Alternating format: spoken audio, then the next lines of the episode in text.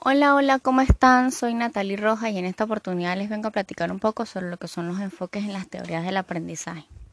Podemos comenzar por definir que una teoría es un conjunto organizado de ideas que explican un fenómeno, deducidas a partir de la observación, la experiencia y el razonamiento lógico. El aprendizaje es un proceso de adquisición por medio del estudio, el ejercicio o las experiencias e influencias personales y ambientales que ayudan a adquirir, enriquecer o modificar el conocimiento. Es por ello que las teorías del aprendizaje pretenden describir aquellos procesos mediante los cuales tanto los seres humanos como los animales podemos aprender. Numerosos psicólogos se han dedicado a estudiar las teorías del aprendizaje, aportando mucho material que nos ayudan a comprender, predecir y controlar el comportamiento humano, elaborando a su vez estrategias de aprendizaje y tratando de explicar cómo los sujetos permiten acceder al conocimiento.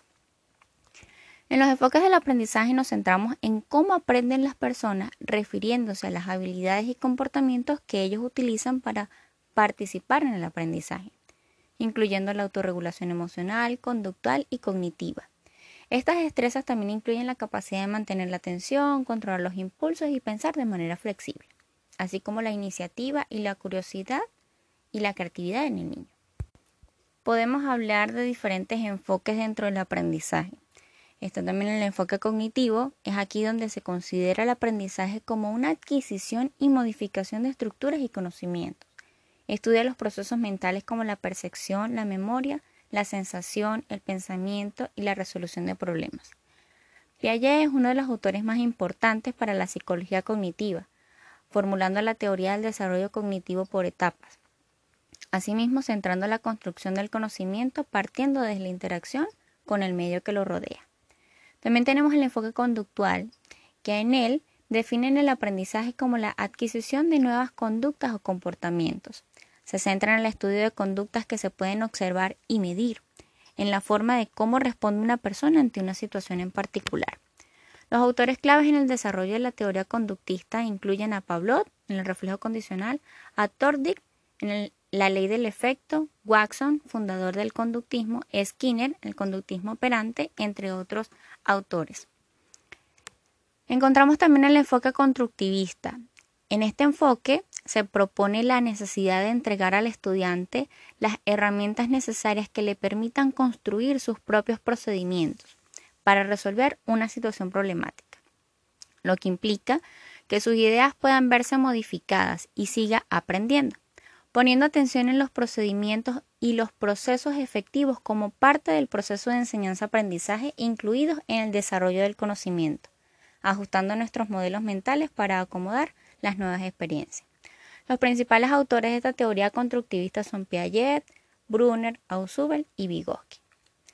Gracias a estos enfoques han permitido la realización de nuevas propuestas, métodos o teorías en cuanto al desarrollo de adquisición de conocimientos, incluyendo en ellos la tecnología como una herramienta actual para el desarrollo de nuevos procesos de enseñanza-aprendizaje.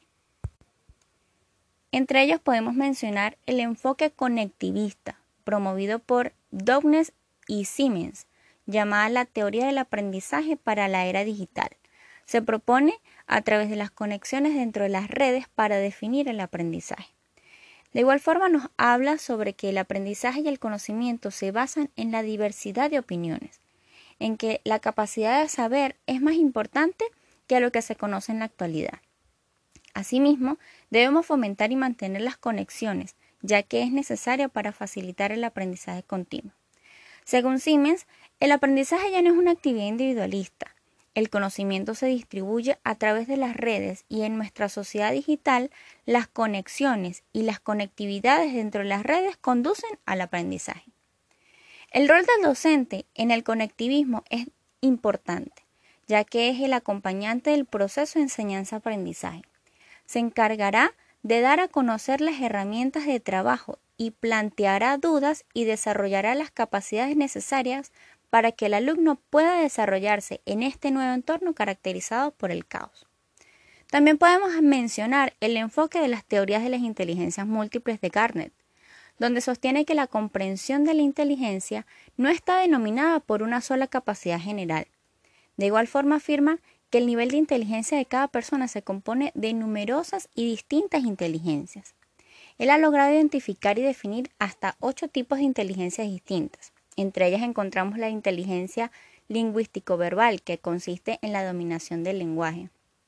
La inteligencia lógico-matemática, que tiene la capacidad de conceptualizar las relaciones lógicas entre las acciones o los símbolos.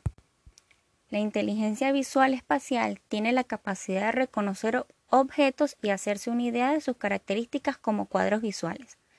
La inteligencia musical tiene la capacidad de poder producir una pieza musical sin tener ningún tipo de estudio musical. Inteligencia corporal y kinestésica tiene la capacidad para coordinar movimientos corporales. También tenemos la inteligencia intrapersonal que tiene la habilidad de conocerse a uno mismo, por ejemplo, sus sentimientos o pensamientos. La inteligencia interpersonal tiene la capacidad de la empatía y de entender la elección de amistades, parejas, entre otras personas.